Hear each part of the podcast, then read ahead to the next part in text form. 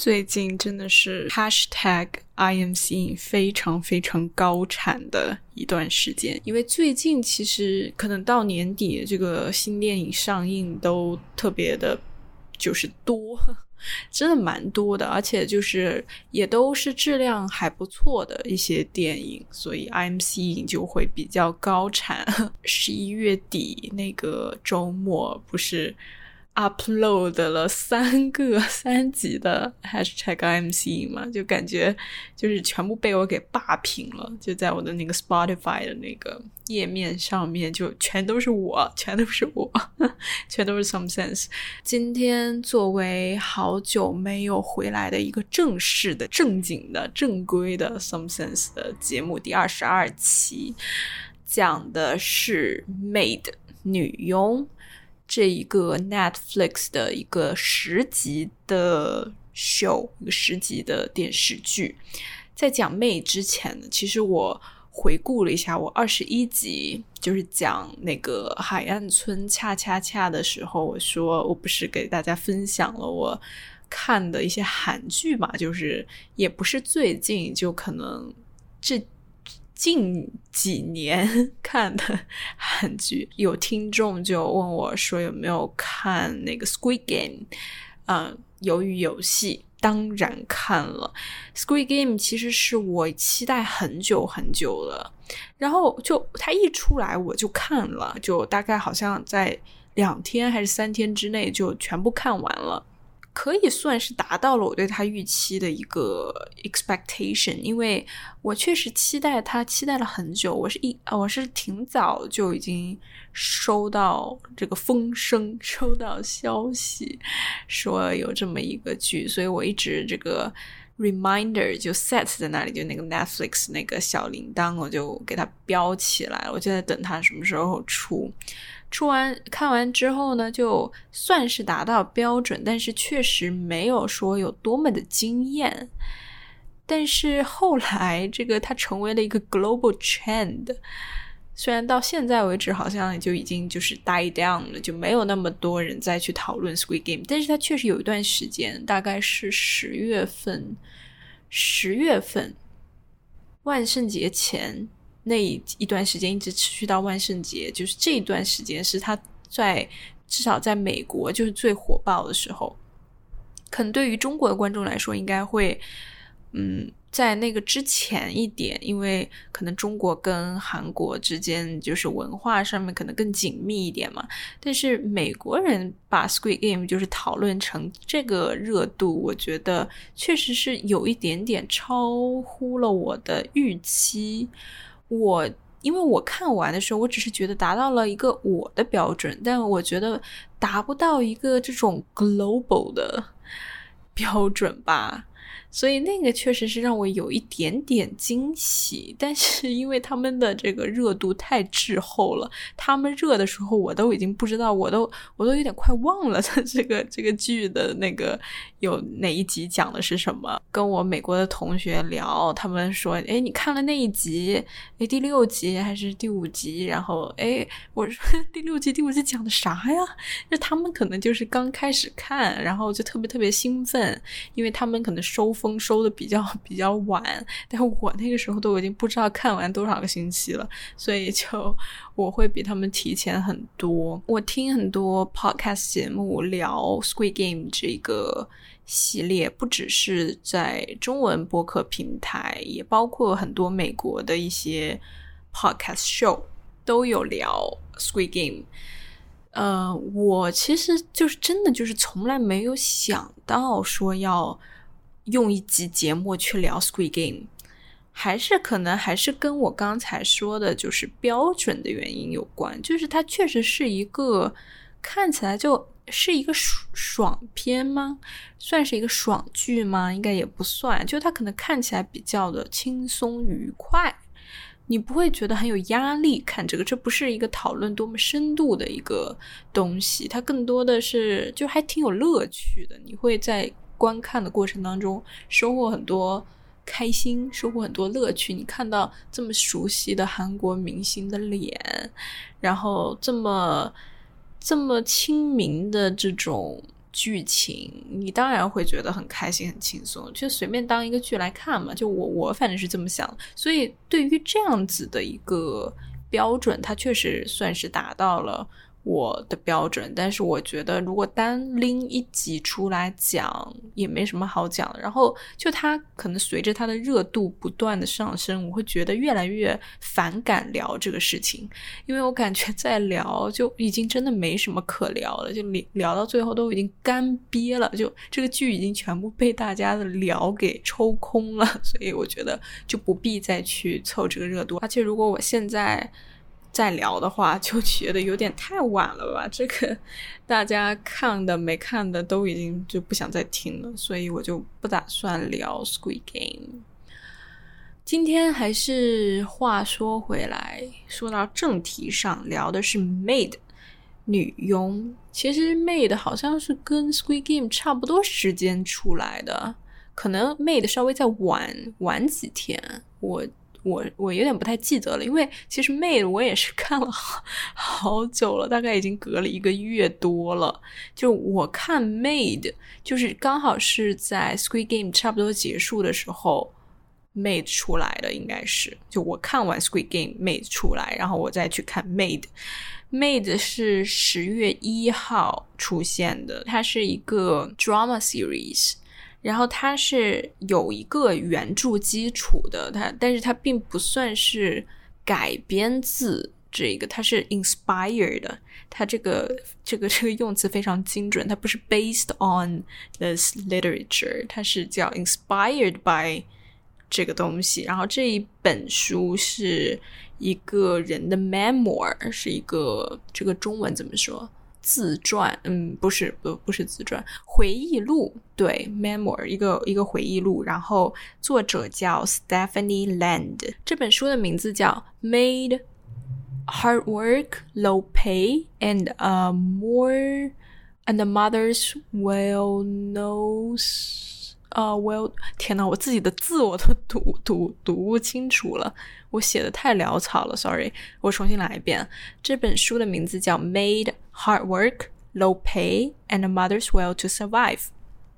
这呃，翻译过来就是，嗯，如果把 “maid” 你一定要翻译成女佣的话，我们就跟着这个女佣走好了啊。女佣，呃，困难的工作。低呃比较低的收入和一个母亲的生存欲望，天呐，我翻译的太 差了，sorry，我真不知道怎么就是把它翻译的非常有文化，所以你大概知道是什么意思就可以了。反正就它这个 title 呢，这个本这本书的 title 其实就是整一个这个剧的中心思想 的主要的一个主题，所以。他他当然，这个可能也就是他这本回忆录的主要的主题。然后，这个作家 Stephanie Land，他是一个专门写 poverty in U.S. 这样的一个主题的一个作家，就是他他的作品强调的都是美国的一些困苦的一些贫苦的生活。我是没有看过他的书，这本书我也没有去看，但是我还挺就是还挺有兴趣的，所以下次如果我把我现在的书看完之后，我可以去了解一下这个作家以及他的作品。天呐，我真的我不应该写字的，我真的都看看不懂我在写什么。那么这一个作品它大概的一个梗概是什么？我给大家大致很快的就是总结一下。就是他讲的是一个 single mom，但是他这个 single mom，他并不是一开始就是一个 single mom。这个母亲叫 Alex，她是呃有一个两岁的女儿，然后她带着她女儿是从一个被家暴的她的这个。partner 这个 partner 叫 Sean，然后 Sean 呢就是 Alex 的女儿的爸爸，所以他们其实就是他们他们俩没有结婚，但是就是已经同居了挺久了，然后就也是就是两等于说父母带着小孩这样的一个，也可以算是一家人。然后呢，Sean 呢他就有一天就。打了，但他没有直接打 Alex，他打的是 Alex，呃，他就把 Alex 就是，呃，弄到了这个墙墙边，就是把他推到那个墙上，然后他就用他的拳头就打在了 Alex 脸的。旁边的墙就把墙给这样打了一个洞出来，就是还挺重的，但是他没有直接打到 Alex，但是就离 Alex 的脸就是很近那种，所以就把 Alex 就是吓到了，然后就是 trigger 了，就是刺激到了 Alex 他童年他目睹。他爸爸是怎么打他妈妈的？这样的一个悲惨的一个创伤回忆，他被刺激到了，所以他就连夜带着他的两岁的女儿逃离了那个家，逃离了他的这个 abusive partner。但是呢，他们嗯，那他们两个就没有任何的收入，因为原来是。Sean 一直在负担他们一家的这个主要的一个生计，所以 Alex 他就要去找工作。他当时就是只有一辆车，这辆车他就开着这辆车带着他女儿走的。然后他找什么工作？他就找了一个 Value Mates 这样的一个工作，就是像钟点工。对我们意义上的，就是真的就是钟点工，但是呢，就是这个钟点工，它就不叫，比如说 house cleaner，就一般说 cleaner 可能会稍微就是礼貌一点或者委婉一点，它直接叫 maid，就 maid，就这个就是有一种这种主仆，有种奴隶的感觉在了，就它有点 slavery 的感觉，就是。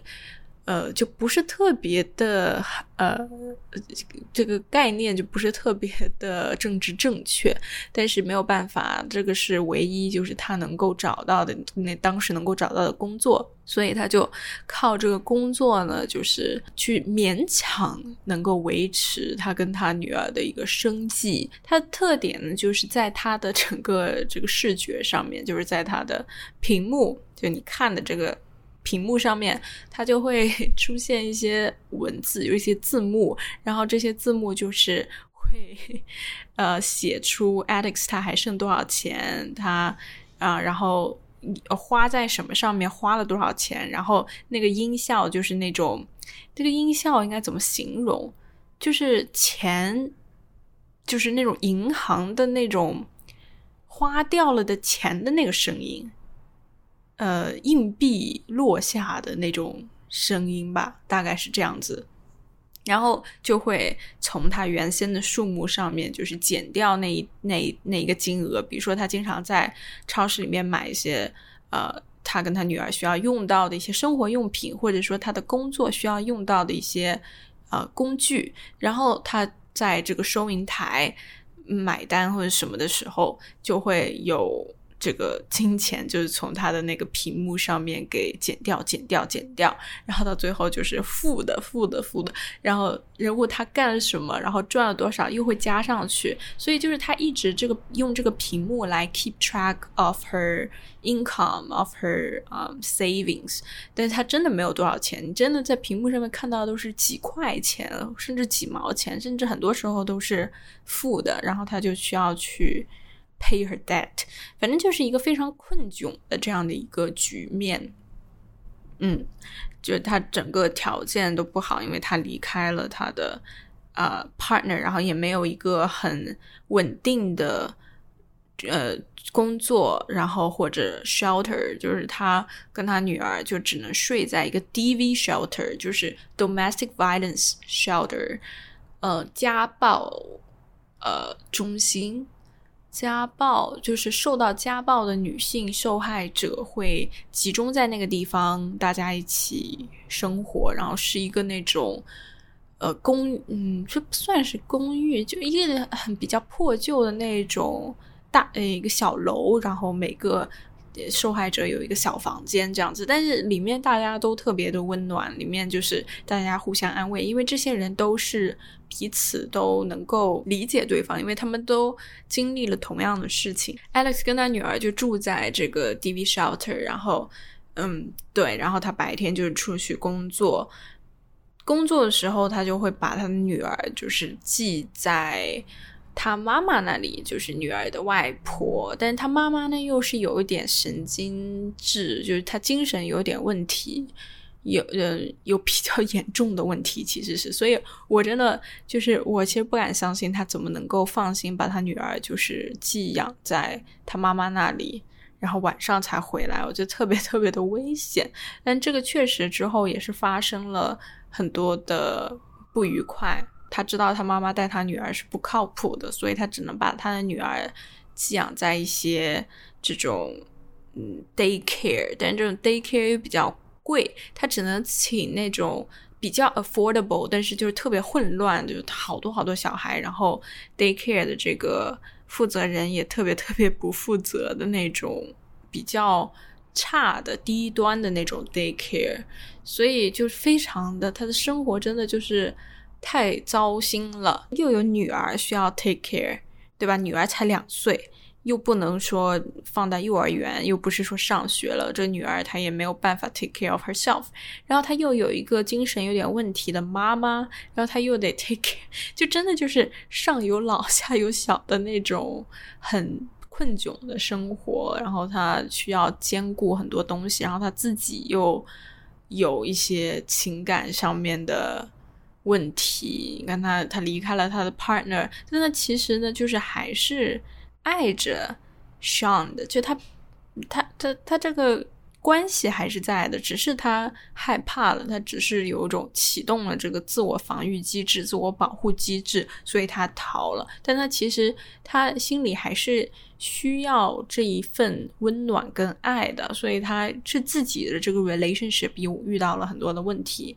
然后在种种这种问题下呢，他最后他在中段的时候，大概六七集的时候吧，他又回到了 Sean 的身边，因为他觉得自己这样有点不行，自己工作这么辛苦，然后又要带小孩，又要照顾母亲，如果他真的非常希望有一个人来替他分担，然后这个人又只能是 Sean，所以他真的没有办法，然后他。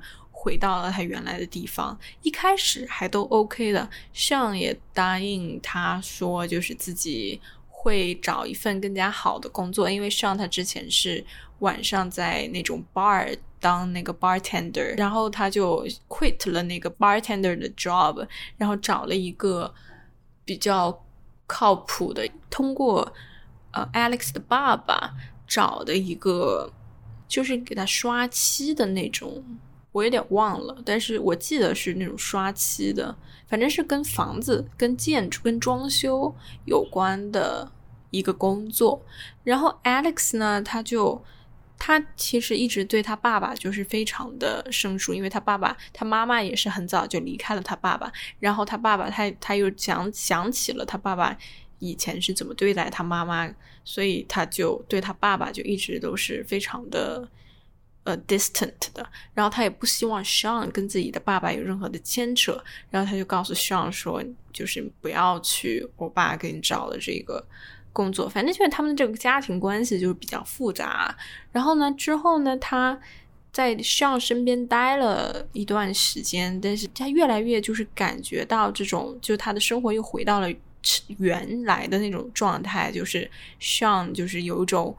嗯，比较 controlling，比较 manipulative，就他不希望 Alex 去工作，去，因为 Alex 他一直想做一个作家，然后他一直想回到大学去读一个研究生，就是在这种 creative writing 创意写作方面再读一个研，但是呃，Sean 他就很不愿意。他就觉得你就应该待在家里照顾女儿。你如果去上学了，我怎么办？女儿怎么办？那你这个不是一个很负责任的母亲。你就是应该待在这里，守好这个家，就这种感觉。然后 Alex 就越来越感觉自己失去了自由，然后他需要这一份自由，所以他再一次的逃离了 Sean 跟这个家。然后他这一次逃出去了之后，被他原来这个 Value Mates 的这个工作给辞了，就是因为他从这个 Value Mate 这个公司抢了他们的客人，但是也不能说是抢，就嗯，他是一个就是。他是一个很善良的人，他收比较低的薪水，但是他的工作会做得非常的细致，他会，而且他会多做一点，就是比如说他只付了三个小时的钱，但他可能就是为了去帮他嗯打扫干净、尽善尽美，他可能会多做一个小时这样，然后他也不收多余的钱，然后对，反正就是他是一个比较呃很有这种呃 working ethics 的一个。一个女佣，一个清洁，一个一个钟点工，因为他的这些比较好的一个工作的态度，然后就在这个小镇、这个城市里面就一传十，十传百，然后大家都就那种条件并不是特别好的家庭，就都想找他来帮忙打扫卫生，因为就是他收的真的很低。那个钱真的很低，所以呢，他这个面向的这个客户群体肯定也是那种不是特别条件不是特别好的一些家庭，但是又需要一些人来帮忙打扫卫生的一些家庭，比如说有孕妇啊。有老人啊，就不方便自己打扫啊，但是又付不起那么高薪的薪资，那么就请他，所以他在这一片区域，就是他的声望、他的名声就很好，等于说他这个个人品牌打响了，然后大家都去找他，那他就有这样的一部分的呃储蓄有存款了，那他就用这一份钱去 apply 了这一个 graduate。program 在这个大学，忘了是哪所大学，反正就是他带着他女儿，就是呃搬去了那个城市，然后最后幸福的生活在了一起。这个大概就是整一个 series 的一个大致的故事。在这一个故事当中，就是出现了很多很多的人物。他主要就是 Alex 他的这一个家庭关系是比较复杂的。他妈妈是一个精神病，他爸爸呢是呃。一个家暴，一个 abusive father，但是呢，他因为他妈妈带他很小就离开了，就像他带着他女儿离开了 Sean 一样，离开了他的父亲。但他父亲后面又重组了家庭，虽然他父亲很想就是跟 Alex 之间把这个关系给弥补，但是 Alex 他还是不愿意原谅他爸爸，他还是很惧怕他爸爸。就这种童年的阴影给他太大的创伤，导致他无法去。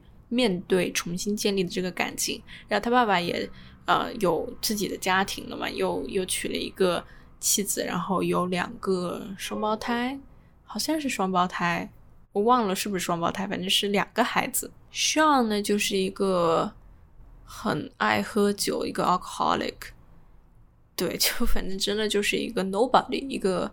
No good for anyone 这样的一个角色，他真的就是一个很传统意义上的一个家暴的，有家暴倾向，或者说真的是家暴的这样的一个，这怎么说是个罪犯吗？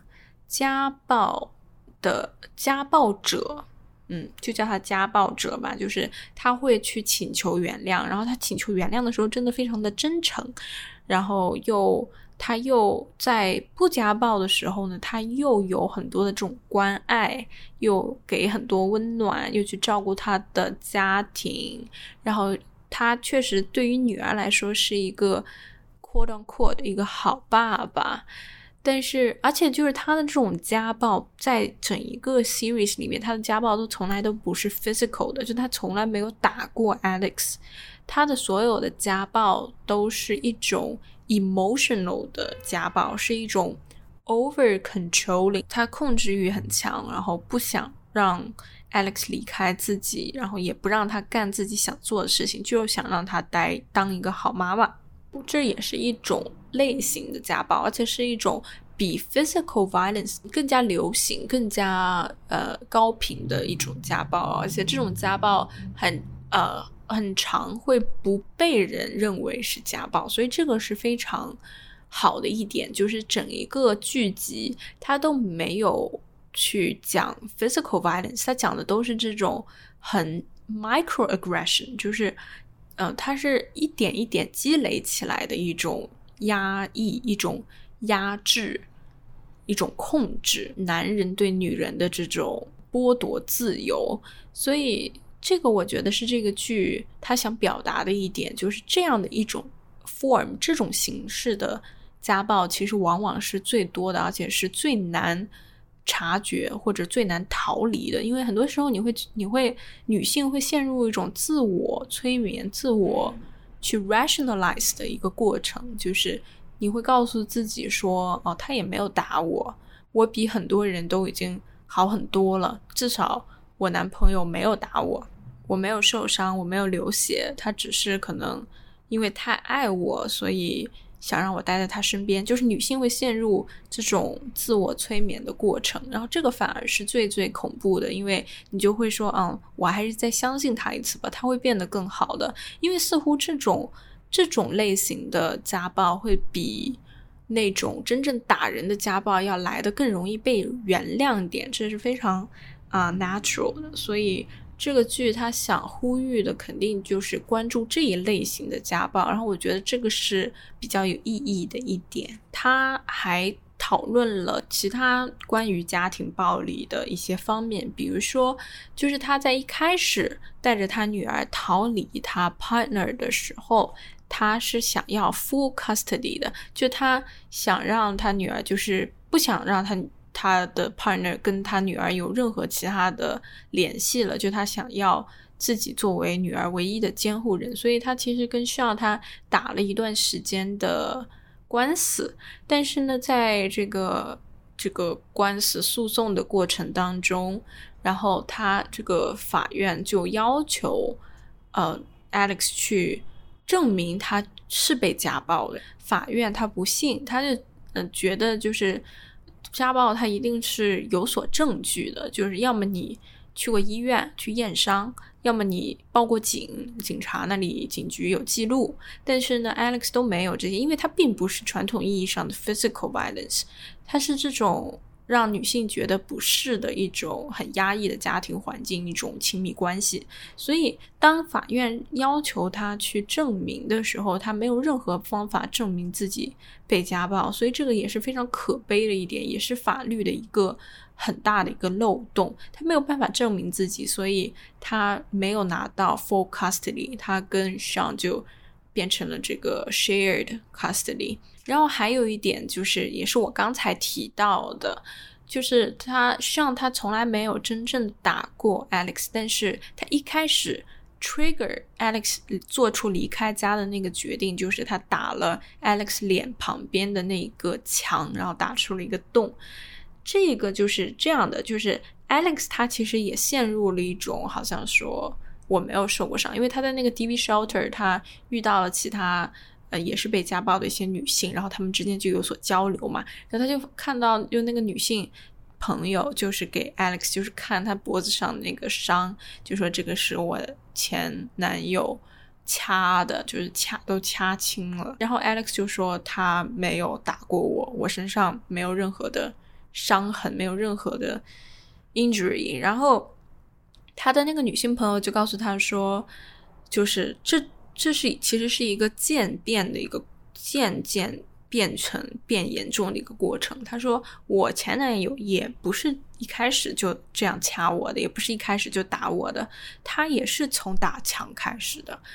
家暴他都是他不会一开始就来打你，他都是一个一个慢慢的一个扩散的一个过程，他都是一个很 gradual growth of violence。他从一开始 hit the wall。”他你怎么知道他下下一个星期他下个月不会就直接打到你脸上呢？所以这个是一个关于家暴的一个小知识，也是给所有女性听众，包括男性听众，因为家暴它不只是对于女性，可能在大多数时候你看到女性被家暴，但是男性被家暴也是非常频繁的。就是你是任何听众，这都是可以你需要就是。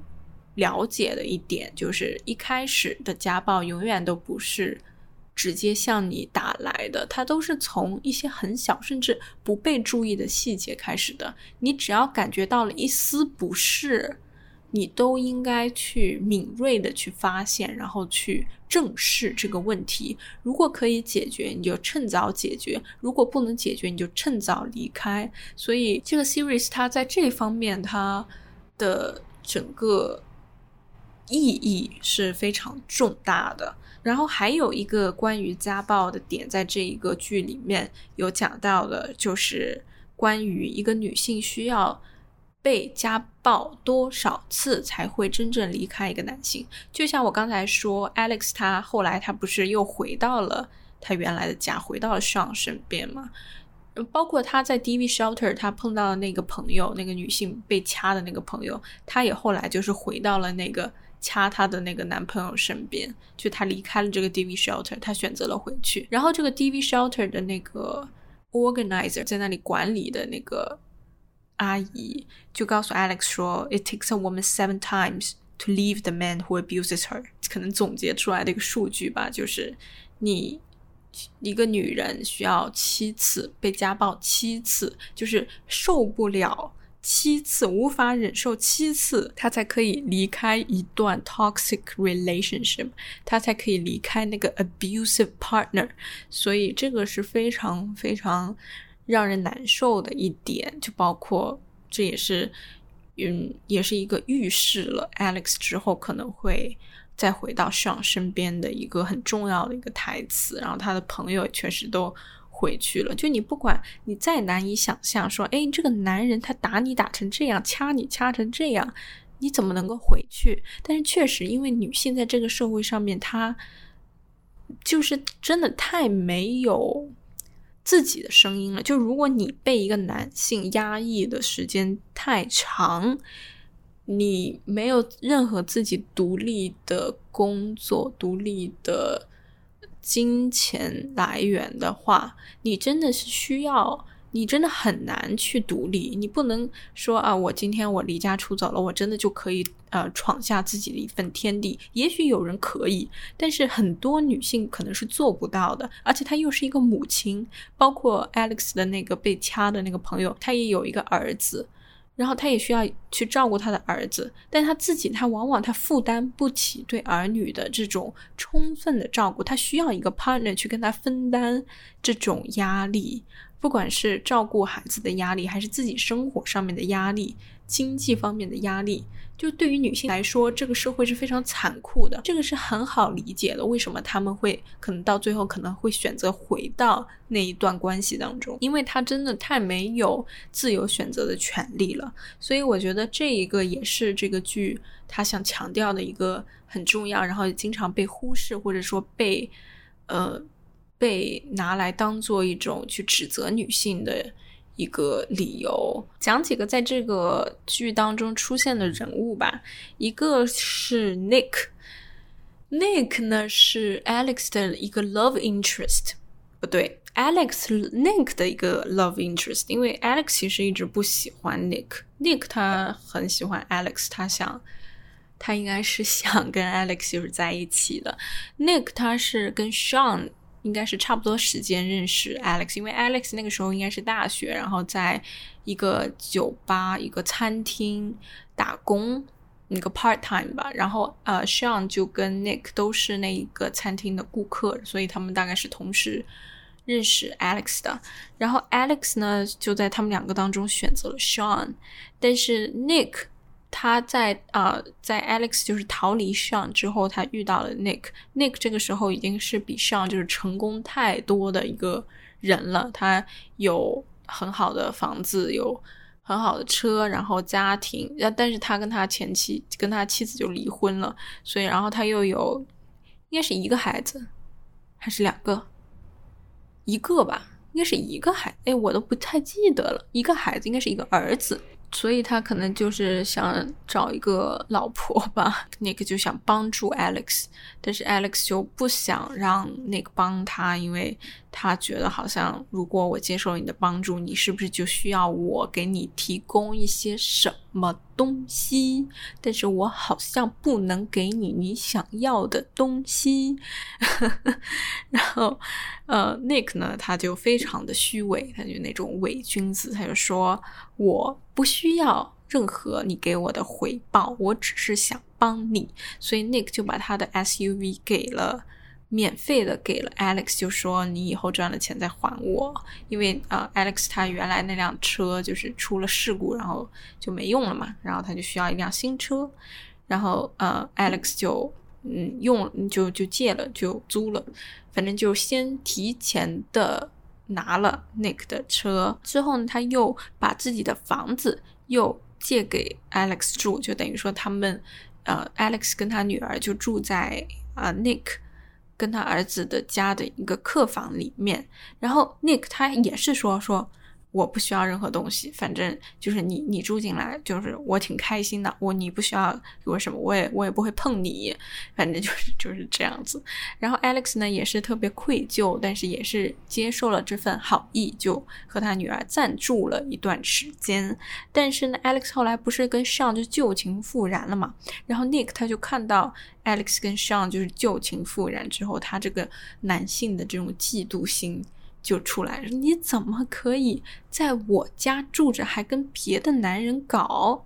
哎，这个你这个是不是想在我头上种草？你是不是想就是你这样让我的面子往哪里挂？你不委身于我就算了，你怎么能够背着我还跟你的前男友在一起呢？而且我比你前男友成功那么多。你为什么不选择我？所以他潜台词肯定是这样的，虽然他没有说出来。他因为他就是很虚伪，嫉妒心把他赶走了，他就觉得说这个家容不下你了，因为他可能也放弃吧。他知道 Alex 就肯定不会，呃，再跟自己在一起。所以这个其实是非常非常虚伪的一个男性角色。就他嘴上虽然说着我不要你什么，但是他其实他就是想控制他。他也是一个。男性的在这个剧里面好像非常的厌男，就所有的男性都特别的糟糕，包括这个假惺惺的 Nick，一开始看上去好像是一个挺好的人，但他后来发现他也是那一种男人，所以这个是一个我觉得还挺有意思的人物。另外一个人物是 Regina，Regina 是 Alex 的一个客户，她是一个非常有钱的一个黑人律师，女律师，然后她就有一次就 Alex 就。被派到了他家去做 maid，去帮他打扫卫生。然后在打扫卫生的过程当中，他们两个就发生了很多争执，因为呃呃，这个这个黑人女律师之前就是一直非常看不起这种人，然后 Alex 也很看不惯他。反正他们两个一开始就不是很好对付，但是呢，慢慢的他们就开始，因为他们都。都是母亲。一开始，这个黑人女律师其实不是母亲，因为她无法生育，去找了代孕。然后这个孩子就等于说，就是跟她一点关系都没有，应该不是她的孩子吧？就完全就不是，不是她的孩子，就也不是她的卵子，好像我忘了具体是一个什么情况。好像是她又找了别的卵子，又找了别的子宫。反正就是真的就是跟他没有关系，但他因为他付了钱，所以又跟他有点关系，所以他就有这个孩子，然后他很爱这个孩子，因为他很想做一个母亲。然后 Alex 又是一个很好的妈妈嘛，所以他就非常的敬佩 Alex 的这种，就算自己条件再差，也也给自己女儿很多的爱的这种母亲的母爱，她觉得非常的伟大。然后她跟 Alex 就变成了比较好的朋友。在这两个女性身上，就会发现这种很属于女性的这种互相互相帮助的一个姐妹情，就是还挺感动的。因为就这两个女性都有自己的一些 weakness。虽然 Regina 她是一个很富很有钱的人，你觉得好像她跟 Alex 就是不太一样。Alex 至少她还需要为生计发愁，但是 Regina 她有很多这种 emotional stress，比如说她的工作很忙，她几乎没有办法休息，然后也没有办法 enjoy her life。就算她住在这么大的一个房子里面，她也很，她也需要爱跟温暖。然后她的丈夫又离开了她。反正就是你会知道，就是不同经济条件的女性都会面临很多社会上面的问题，社会上面的敌意跟恶意，所以这两个人他们都在互相取暖，互相给对方帮助。所以说到现在，这个剧其实给我的感受就是，他在宣传家暴上面还。还是很有意义的，不能说它有多成功，但是至少我觉得它是一个值得看的一个电视剧。它并不是完全没有意义的，但是我觉得它的一个手法或者是它的一个 execution，它的实现的方式，我觉得并不是很理想。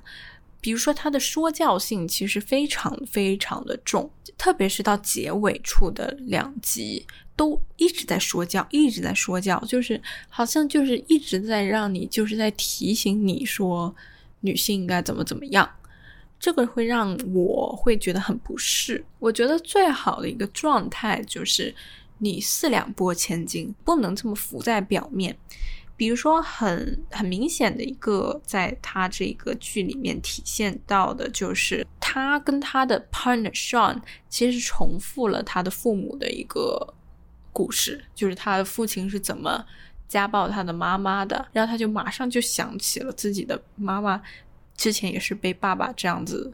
有恐吓，有吵架，有威胁。他当时是也是很小的时候，他就在他父母吵架啊、发生争执的时候，他就躲在那个厨房的那个柜子里面，然后他就不想让他的女儿去重复他小时候经历过的那种命运，所以这个就是一个 cycle of violence，cycle of victimization。但我觉得其实这种重复的剧情非常非常的没必要。就是你，那你想表达的是什么呢？而且它的重复，它的 overlap 特别特别的大，就几乎一模一样。另外一个是表演上面的问题，也是我觉得整个剧最大的一个问题，就是这个表演女主角的表演，让我真的没有办法相信她是这个母亲。首先，她非常的年轻，当然在整个剧情的设定当中，这个母亲也是一个。比较年轻的母亲，但是你至少你的母亲感还是得有啊！你可以是个年轻，现在不是有很多 teen mom 吗？那这些 teen mom 也是很有母亲，因为她是真正的母亲。所以我不知道为什么这个剧他找了一个没有当过母亲的演员来演一个母亲的角色，因为这个母亲的角色真的完全没有任何的代入感。我完全没有办法相信她是这个女儿的母亲，而且更大的问题是什么？是这个女儿，这个小女孩演 演的挺好的，就这个小女孩让我觉得很真实，她我感觉到了她对她妈妈的一个依赖、一个依恋、一个爱，但是我完全没有感觉到这个妈妈对她是一个妈妈的感觉，而且就是你你在整一个这个氛围都是一个很很拮据。很窘迫的一个生活环境，但是你看这个女人，你看这个主角，这个妈妈的这个角色，你完全没有怎么觉得她有多么的困窘。就你为什么不能找一个，就是，呃，比如说长得比较普通，没有那么扎眼的一个比较平凡的长相平凡的一个女演员，但是她有自己的。沧桑感，有一点历练感，有一点母亲感，去来演这个，因为这个演员 Margaret Qualley，她她就是真的就是没有什么让我觉得她非常的平凡而普通而窘迫的感觉。你除了说她真的很多东西她买不起之外，她就经常都是一个很干净的，很就脸上都非常干净、很体面的这样的一个人。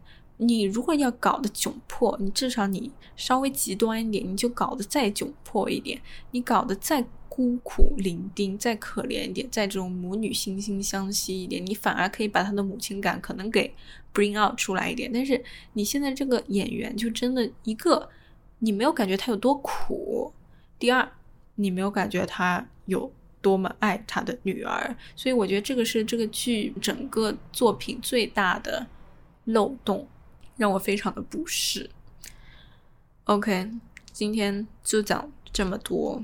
这个就是《Made》这个 Netflix show。如果你感兴趣的话，可以去看看，因为它确实对家庭暴力有比较多的讨论。然后我觉得可看的可看性还是有，但是。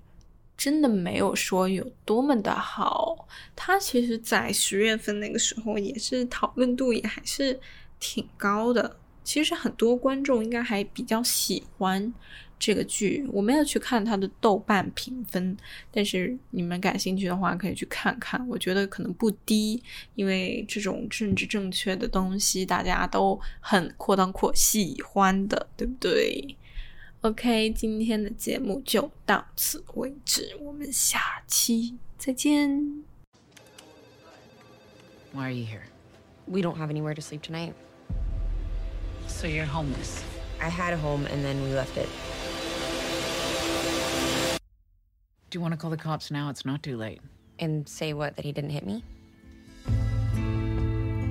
We need to get you off the streets. There's beds at the domestic violence shelter. You here. You can breathe. I'm Alex. I'm trying to piece together how I got here. My mom is undiagnosed bipolar, and she's MIA right now. I got into college. I wanted to be a writer, but I got pregnant. Now I'm a single mom. You on parole? No. You got a problem with background check? No. This is a trial. Oh, I'm starting today. That's good news, ain't it, broke girl? We compost. The bin is labeled compost. Can you read or should I show you? I can read.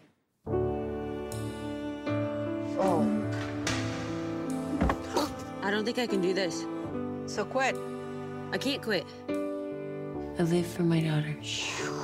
They can kick dirt in your face. Alex, I haven't had a drink today.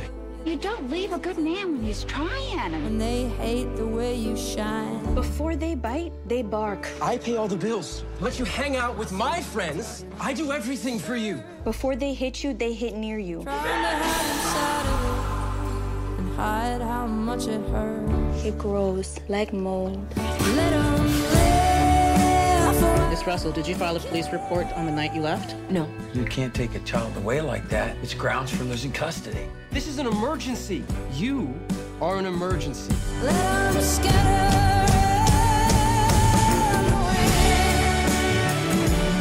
Don't ever let anybody take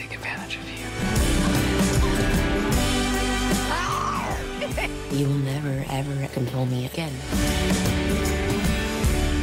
When I think about the house I want for my daughter and me, it's not big and full of stuff.